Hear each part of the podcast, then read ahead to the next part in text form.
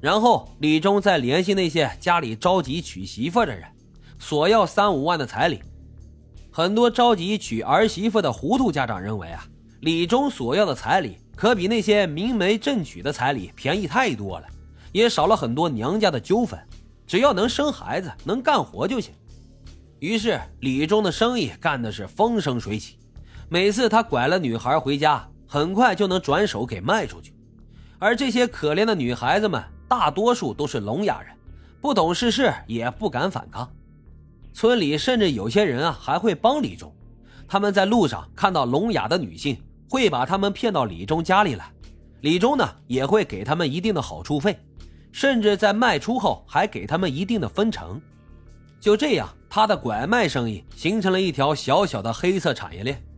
利益熏心的李忠开始不满足于这种一手交钱一手交货的买断形式。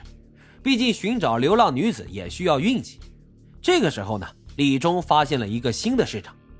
这附近很多失去伴侣的老年人没有办法重新婚配，没有办法重新婚配，但他们仍然会有那方面的需求。如果自己将一部分残障的女性留在家里，不立刻着手卖出去，就可以将这些女生的身体作为资本，给这些老年人满足那方面的需求。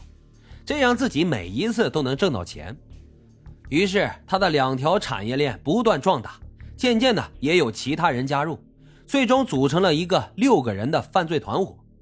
然而，在二零一一年的十一月一号，李忠的事情最终败露了，他们被湖南当地警方抓获，李忠被判刑入狱。出狱后，他不甘心过上循规蹈矩的生活，又看中了冥婚这一桩灰色的生意。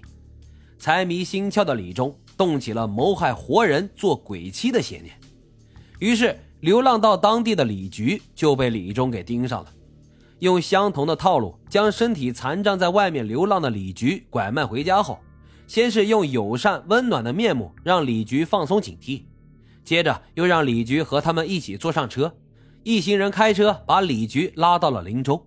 从林州站下高速后，李忠知道动手的时机到了。但他还是不敢做出谋害人的事情，于是他就将迷药混在了矿泉水里，骗李局服下。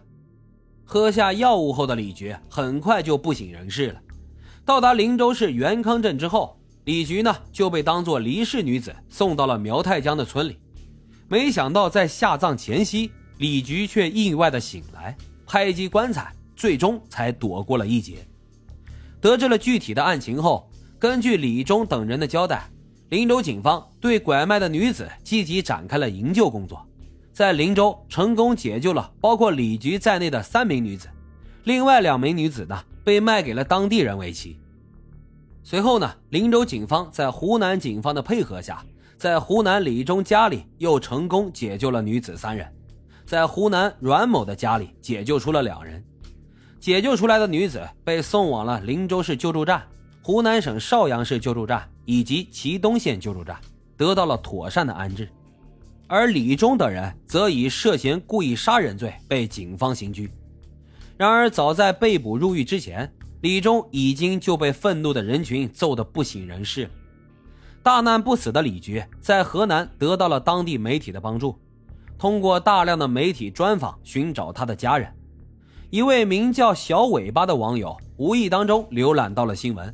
认出李局呢，似乎是自己走失多年的姑姑，并且该网友还提供了一张姑姑年轻时候的照片，两者高度相似。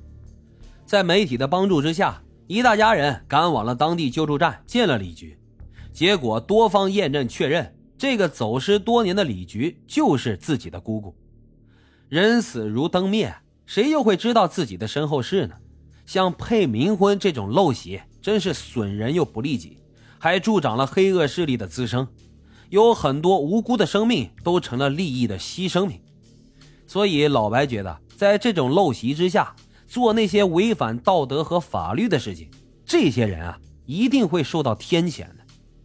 我劝那些利益熏心的人好自为之啊！善恶到头终有报，人间正道是沧桑。好了，今天的老白茶馆就是这样，感谢大伙的收听。欢迎大家在评论区积极的留言、订阅、点赞与打赏，咱们下期再会。